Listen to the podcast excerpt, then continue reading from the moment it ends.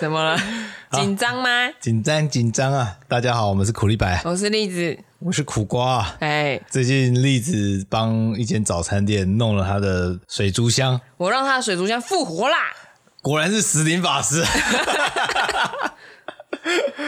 好开心啊！我觉得特别有成就感，但是那个成就感又有一点被打折。哎，为什么？因为我这次是第三 round 在弄人家鱼缸了。呃呃，应该说我的人生第三 round 在弄鱼缸了。哦，每一阶段的知识量、含量什么通通都不一样，钱也不一样嘛。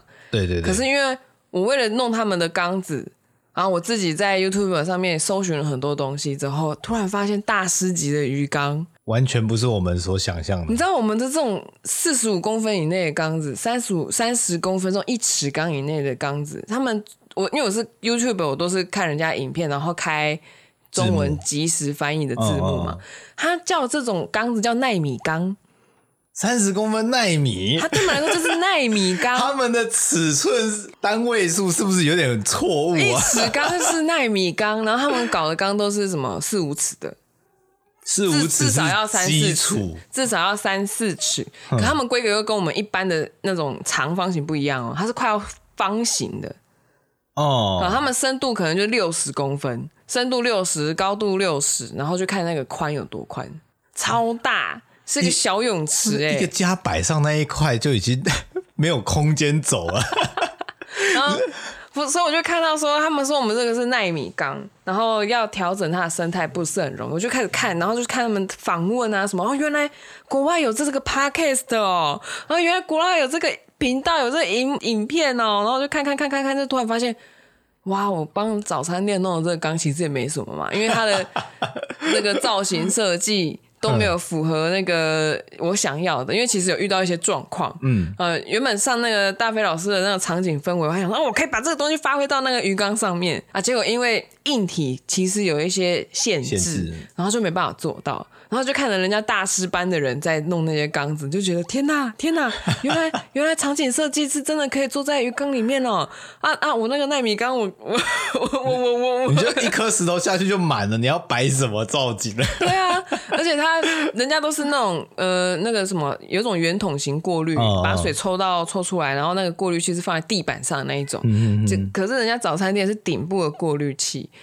它那个管子，对它那个管子就是一定会从你的鱼缸里面看得很。很明显，它不是挂在那个玻璃壁旁边，嗯，它就是一个视觉上有一个很丑的管子在那里。大师们容不下那根管子，它容不下，但我必须用，因为就早餐店，他如果说他的预算不高，嗯，因为我有问说预算多少，他说不知道，我想说不知道是什么，不知道是无限的意思吗？不知道是无限呢，还是希望不要太贵呢，还是什么？可是要符合他们的条件不容易，真的，所以最后就是弄了一个。我觉得就是弄了很多次，然后材料组合起来的，没有办法做到很明确的大中小、高中低排列组合，要有点错开或什么的，很没办法弄。我觉得真的是有差，就是尤其一间店里面，在那一个小角落刚好有一盏灯，里面充满了生命力，有鱼有水草，大家其实目光应该都会被吸引过去。会会会，像我昨昨天嘛？是昨天嘛？我就去去吃。早餐，然后要顾缸子，要顾缸子，因为他说，他就跟我说，前天有浮一层白色的油墨，嗯，然后昨天弄的时候就遇到一个大姐，看我在跟老板讨论那个缸子，他在旁边笑。他是忽然遇到同号了，嗯，一聊之后就发现，因为他他小时不是他小时候，他儿子小时候十五年前，嗯，他们家里面就想说，哎，那个想要养个什么东西，然后就觉得鱼缸这种东西呢，就是限制在一个区域。好像比较好顾，不会像猫猫狗狗我们要到处跑、猫乱飞。对，哎、欸，这说说起来，鱼缸好顾也有好顾的方式，有有有，不好顾也有不好顾的。对对对，然后再加上那是十五年前的观念，嗯，所以他他的先生也是那种每个礼拜会把鱼缸抱起来，就是水先捞一捞，捞比较自己抬得动的程度之后，再抱去鱼缸那个浴室那边把水倒掉换水洗一洗什么，整缸水都倒掉。对 然后好像养了一阵子之后，就是鱼都没有活成，嗯、然后他们就放弃了，最后养了狗。然后我就哦，我完全可以想象，我小学也是这样养鱼的，然后都养不起来，就就开始聊起来，我就跟客人开始聊起来。嗯、你看，我真的是超健谈。对啊，怎么有办法？没话讲就把塔罗牌拿出来，有话讲就是继续、哦、继续聊。对啊，这能延伸多久我们就延伸多久。说起来，就是养鱼缸对父母来讲，就是、嗯、你看猫猫狗狗，你要帮它拔屎拔尿，要喂它。相较来讲，它是一个我觉得比较舒适的宠物。是家长会觉得说 OK OK 不会干扰到我生活，然后很容易过关的一个宠物，嗯，但它其实超花钱，那根本就深坑。对，以例子的经验来讲，就是明明只是自己稍微养个小斗鱼，就换爸爸自己想入坑。对啊，那个大家去听第二集，第二集小红豆是会长大的。对，通常爱养的都是爸爸。哎、就是，对对对，忽然他他忽然有个契机，有个。借口想要可以弄做这件事情，干涉我的兴趣，而且很好玩。就是我不是昨天就是去吃早餐，然后顺便维护一下那个状况嘛，然后还种了新的水草下去啊。结果下午就是跟那个补习班约，因为我就是因为我现在很闲嘛，嗯，就是就是滑 IG 的时候看到一些什么补习班的广告，说什么有免费券可以拿，嗯，我就想说，哎。哎、欸，这个课我觉得有免费的，怎么有免费？我我去看看，我去看看，我就填了报名表，嗯，嗯，去就约了下午要去拿那个去登记，说我真的有拿这东西，有开这个开通这件事情。结果那个业务顾问呢，就问我说：“哎、欸，那你很忙吗？因为因为我就是排不出实体课的时间，因为我心里面就想说，我不是很想出门上实体课。”我就看，我就跟他说，我有一点年纪，我就故意把这件事情搬出来。我平常是不会这样讲话的。然后他就说：“那你，那你最近在忙什么？你你休闲时间你都在忙什么？”我就看着他说：“我在弄鱼缸啊。”他说：“哈，你在弄鱼缸？”我说：“你要看吗？我刚刚就是去弄鱼缸，然后直接过来的啊。”我就拿出了我的手机，在赖在那边，因为我都传给很多人嘛。我就说：“你看我弄鱼缸怎么样怎么样？”然后我就就传说：“哎，我刚刚弄成是这样子。”然后那那个顾问就突然说。啊、哦！我真的跟养鱼的人超有缘，这样都可以让你遇到有养鱼的人。哎，对，我想说有多有缘，随便遇到都可以吧。然后他突突然跟我讲他的童年，他说：“你知道，在小学六年级要升国中那个时候，其实我很需要有爸爸妈妈的陪伴。”我说：“哎，等一下，我不是来领那个 免费券，你不用上班吗？现在怎样？铁门拉下来了，是不是？”然后他就说：“他说你懂那个心情吗？”我想说：“我不懂，我不懂，我真的不懂。”而且这个这个起手是听起来很危险，你知道吗？嗯、你要聊你童年的创伤。对，我 我有带塔罗牌，然后然后我就想说，所以现在是我要服务人家还是怎么样？然后他就跟我说，他爸爸很喜欢养鱼，嗯，养了五六缸，每个都有他的设备，五六缸很多、欸。然后他爸爸很容易因为鱼缸跟家人吵架。尤其是他的爷爷，因为他爷爷有一点失智，就跟他说：“你不要喂那个鱼，你不要对那个鱼缸做任何的变动。”他爸爸好像要求的是请家人帮他固定开关灯，哦，但是其他都不要动，不要喂，不要干嘛什么什么的。嗯、可是阿公就失智啊，然后就吃自己的吐司，有没有？就觉得黑鸭孙马要被夹，然后就把那吐司丢水里。真的是早期的观念哎，看到那个水池有鱼就有有一种饿叫做阿公觉得你饿，不止仅限于人类孙子，哎，对对对对对，狗孙子也觉得他饿，对，然后那个爸爸下班回来看到之后就发飙，嗯，就就吵，什么灯好像开太久没帮忙关或什么的，他也会骂，我就说，我就看着那个顾问说，嗯。那是他要养的，刚刚应该自己顾啊。我说你给爸爸送那个父亲节礼物就是定时器，当时应该也有定时器，已经有了，定时器有很久就有了。然后他们好像是最近几年，还是他大学还是什么时候才吵到那个他妈妈跟他们姐妹。就争取说，你不要再养了。你知道我们为了这鱼缸吵了多少次架吗？那从小五吵到大学，小六、小六、小六、小六嘛，国中、嗯，然后吵到很久很久，到大大学毕业、啊，可能大学还是什么的，我忘记那个时间了。因为我就想说，我内心有很多跑马灯，就是那个时间。然后到底为什么？为什么我现我现在一直在看他那个要填那个时间，到底哪一天可以去上实体班？然后他就一直滔滔不绝讲他的那鱼缸的那个有缘人之经验。我就想说，到底怎么回事？嗯、然后他就说，后来那个两尺缸吧，嗯，就就最后真的就收掉了。然后现在那个两尺缸在她的男友的妈妈那里，因为她男友跟她妈妈都很喜欢养鱼。这也太有缘了！男友连跟男友的妈妈都很喜欢养。她说她男友家就是个动物园，好像有两只狗、三只猫，我忘记有没有鸟，然后有上百只的鱼。哇！就是而且她妈妈，就是她男友的妈妈是那种会去溪边还哪里捞孔雀鱼回来养的那种，我就一直生，一直生，一直生。那难怪上百只啊。所以那两尺缸她拿去她那个家里面养，应该很快乐。然后讲完之后，大概有十分钟吧，我才。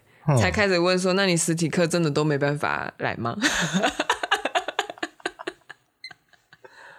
我通常都觉得家里面有光有一个缸子就已经很不容易了。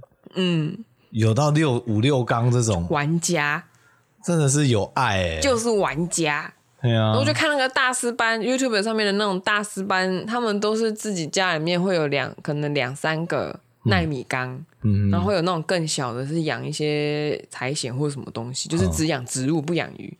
我就觉得哇，大家都是热爱这件事情的，就是玩家。嗯。嗯，我上次才看到，就是台湾的水族造景的店家，嗯、他也在制缸，嗯，然后晚上店都已经关掉收掉了，他就打一盏灯，嗯，还有加上他自己水族箱上面要用的灯，嗯，然后看着那些石头。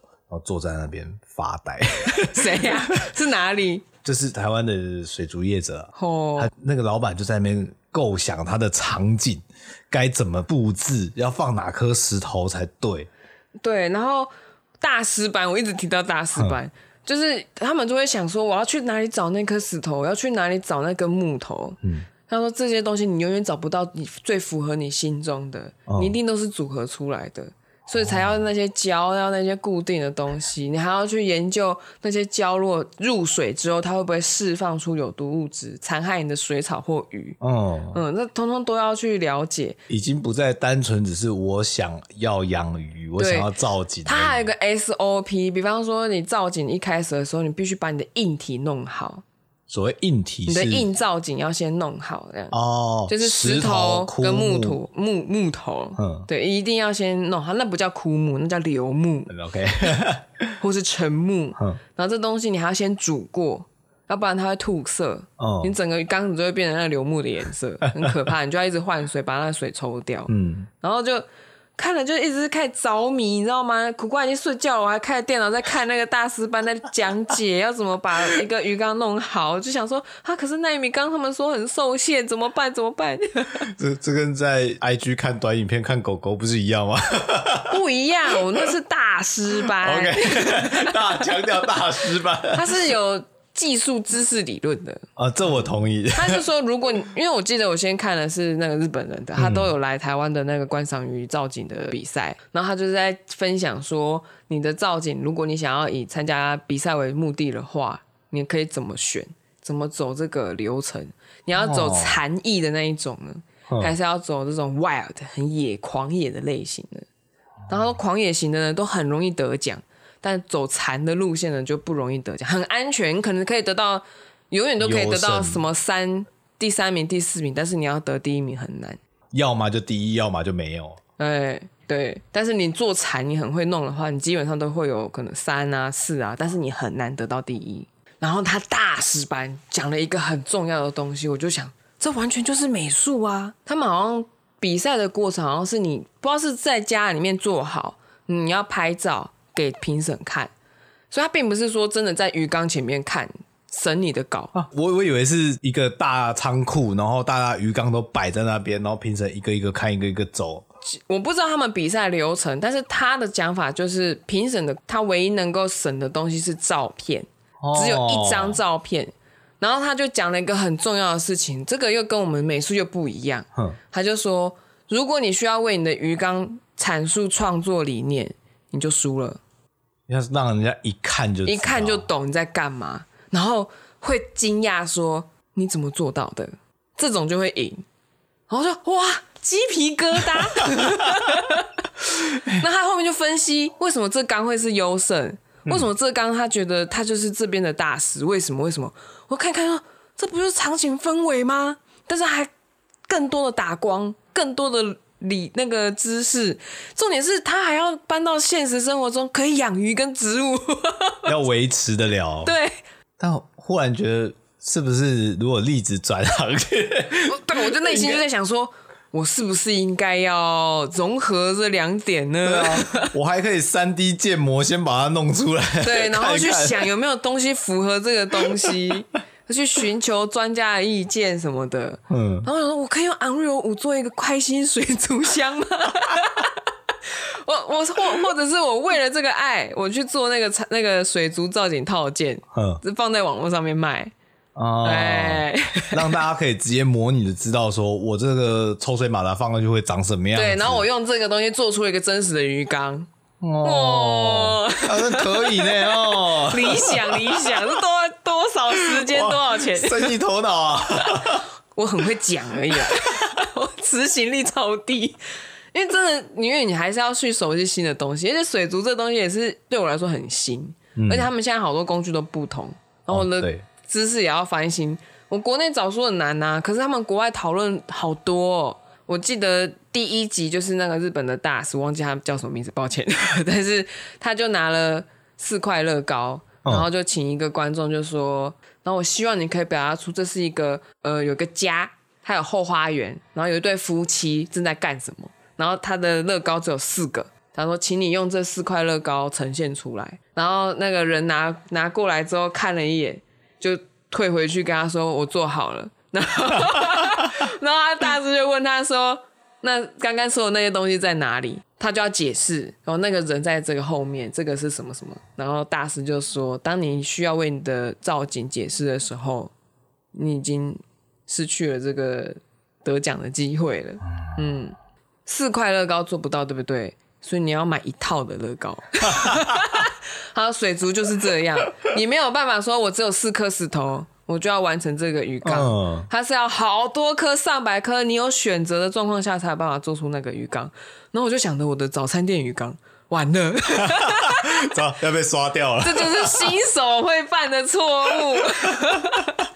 所以当大家跟我说哇，好像很专业哇，你这是你的职业吗？我说兴趣兴趣，心虚呀。对大家来讲，这样就足够了。哎对我来说不行啊。这个就是美术的眼睛啊。对啊。当你被拉到一个层级之后，真的回不去。当我看到那个钢丝那个样子之后，我根本汗颜，好不好？我现在就是一直在想说，我要如何用四块乐高拼出一个快乐鱼的家园。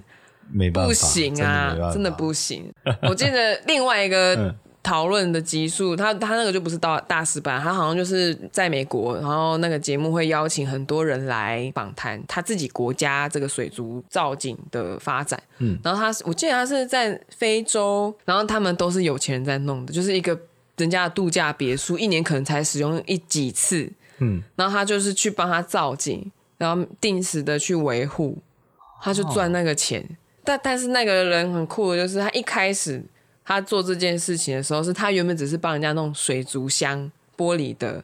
那一家有钱人就看着他们外面那个池塘，好像不满意原本的施工，还是干嘛，就问他说：“你可以做这个吗？” 那个人就说：“我可以。”哦，他就去弄了。这种机会真的对，然后其实逻辑都一样，就是近大远小层次，巴拉巴拉巴拉，就是那个场景氛围的东西，就一直一直是在带入。他就再也不会是只活在三 D 世界，没插电就不能看的东西了。这个也是我们的一个弱项吧？硬伤。对啊，关电就没看到了。对啊，大家都觉得没有，我不知道你做的是什么。就是为什我们为什么要实体摸到会有成就感？其实一直活在虚拟世界就很空虚，有时候。所以我们会买模型啊。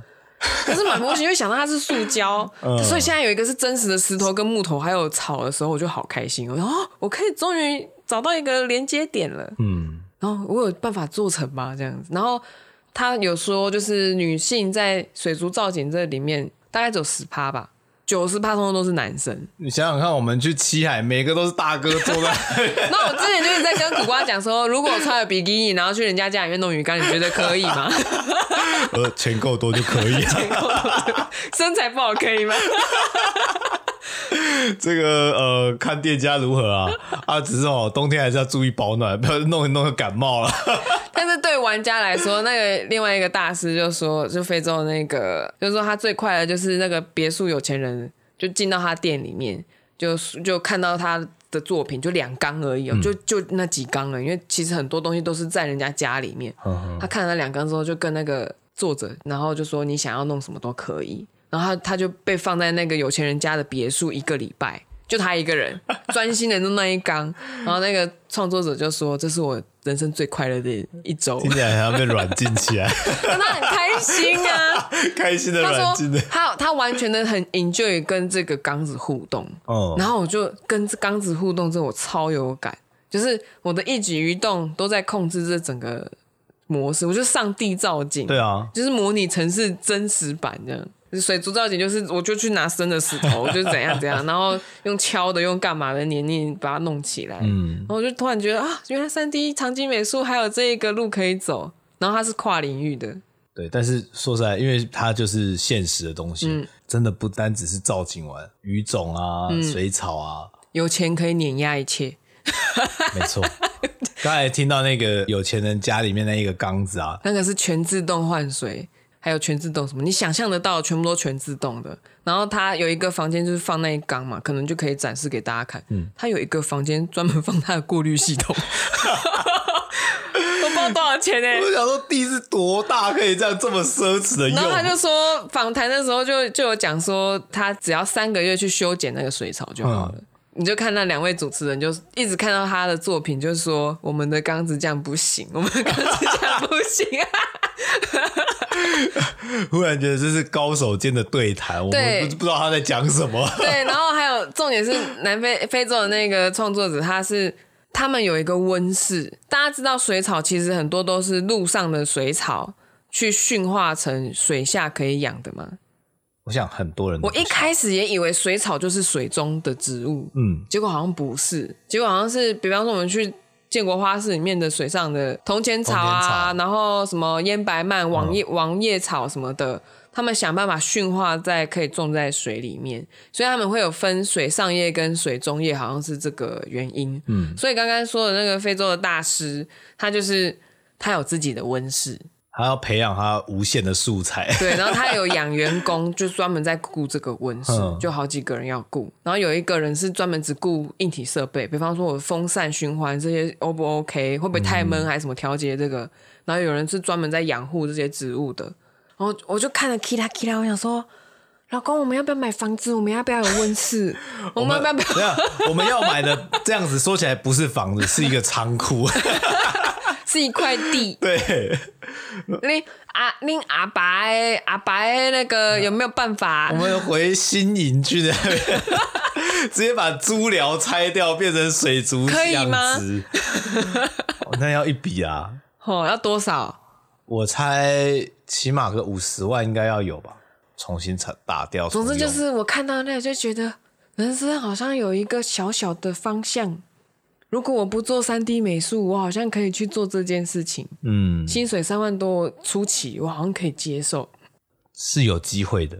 其实台湾的水族业在国际上也算是有名的。真的有名吗？怎么说？像说锦鲤的出口，还有神仙鱼，还有我们有做神仙鱼的养殖吗？有。哪一种？是那种鳍很长的，还是圆圆蓝色的那种？鳍很长的那种。嗯，还有异形类的也有很多啊。锦鲤我有听说，因为之前有一个女生，她爸爸就是做锦鲤养殖的，嗯、然后她本身好像是学国画美术哦，然后她就回家继续做这件事情，她就帮帮那些鱼挑挑它的颜色，嗯，然后想不到那个锦鲤在国际上非常的有名，因为它的鱼特别漂亮，那个鳍，她说很像国画里面的鱼，终于找到我们可以运用的地方了。你说美术可以发挥的地方吗？啊、不然要说什么学美术饿死啊？他现在好像都很多东西都是跨领域的结合，你可以找到你的利基市场。哦、所以我现在就想说，哎、欸，所以三 D 美术是不是可以跟水族造景结合？加上他那个大师班有强调，你这个水草造景不是只有单面看好看。三百六十度你都要看过，连它的反射你都要注意。嗯、对，就是水面的反射，左右的反射，通通都要注意。我想说，三百六十度，我天天都在三百六十度在看我的物件呢、啊。那个组长都把我这边转来转去，明明就看不到群底，还要看群底。我我就在做这件事情啊，为什么？为什么？然后就觉得哇，起来起来。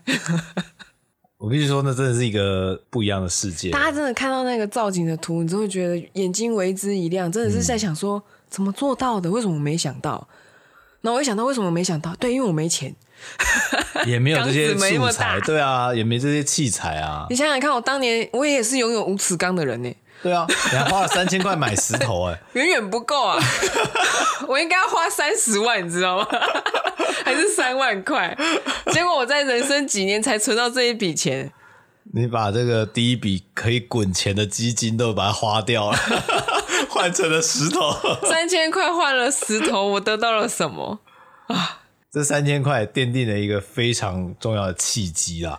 就是我觉得我的人生使命还没有完成。对，那个三千块就是一个悬念挂在那里，嗯，它会变成一个心理智商很难的结，就为了那个九桃，问半天就奇怪，一直浮出那个东西。三千块的石头啊，它到底在我人生中占了什么样的地位？嗯，它是一个赛，它可能比那个做动画、做三 D 还要更早就出现了。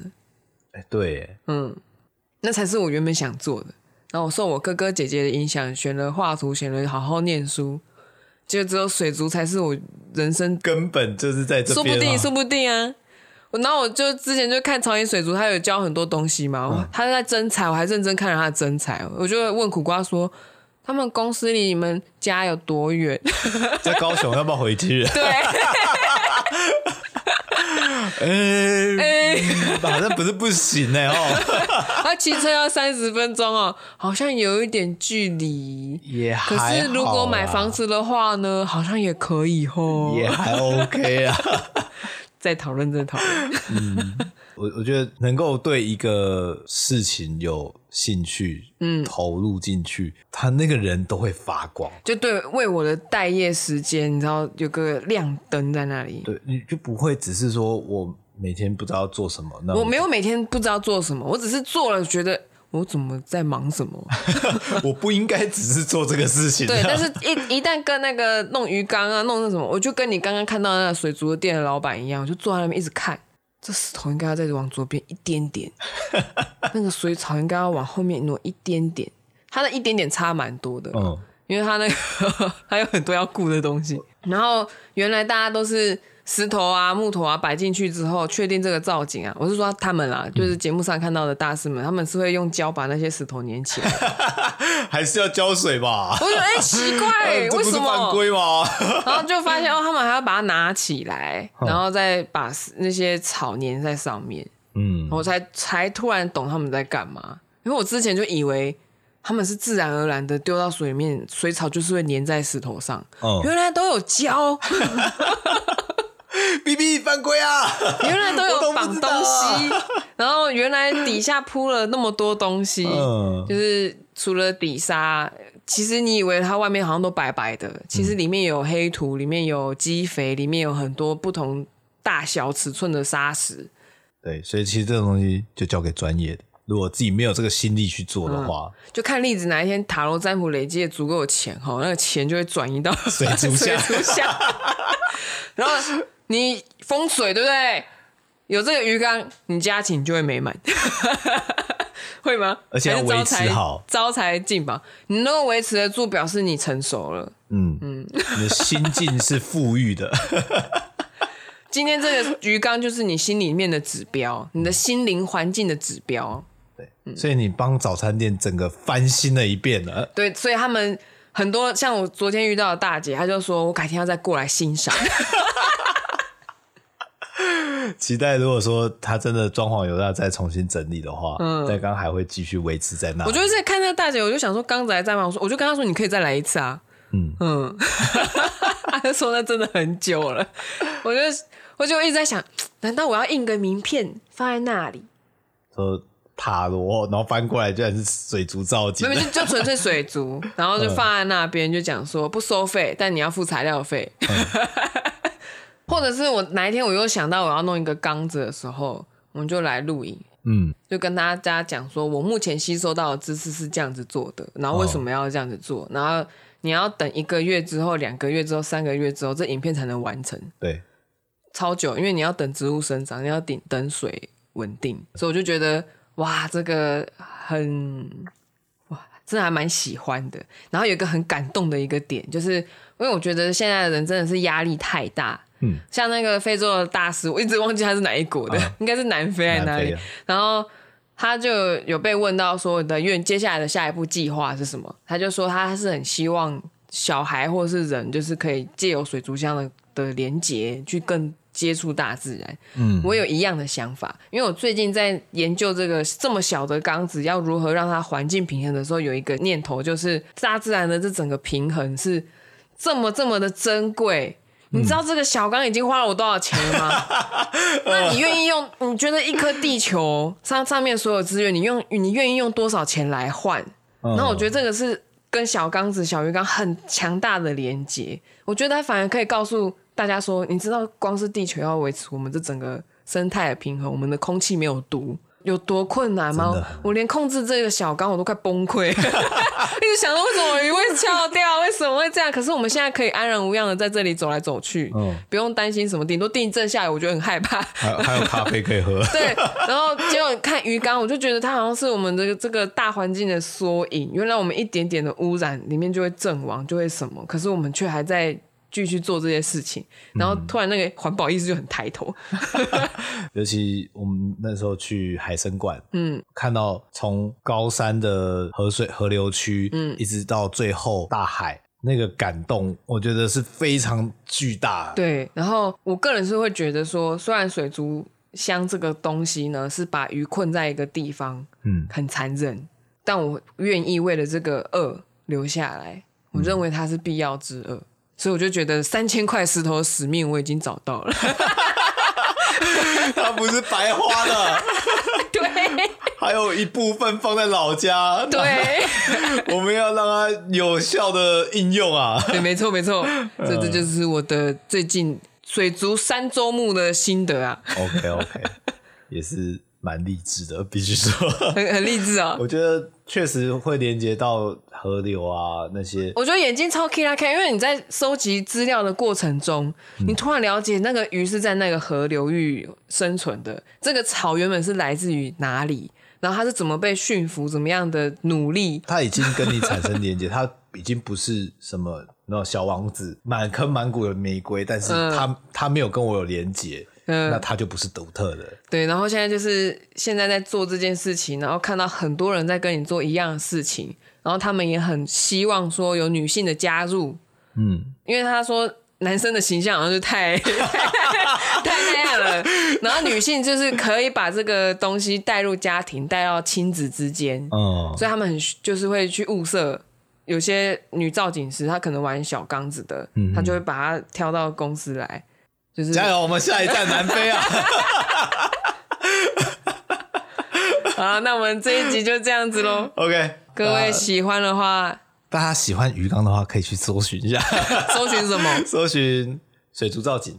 我们我贴我贴在那个资讯栏。好，你提醒我要贴。OK OK，那大家喜欢的话，记得按赞、订阅、加分享啦。大家拜拜，拜拜。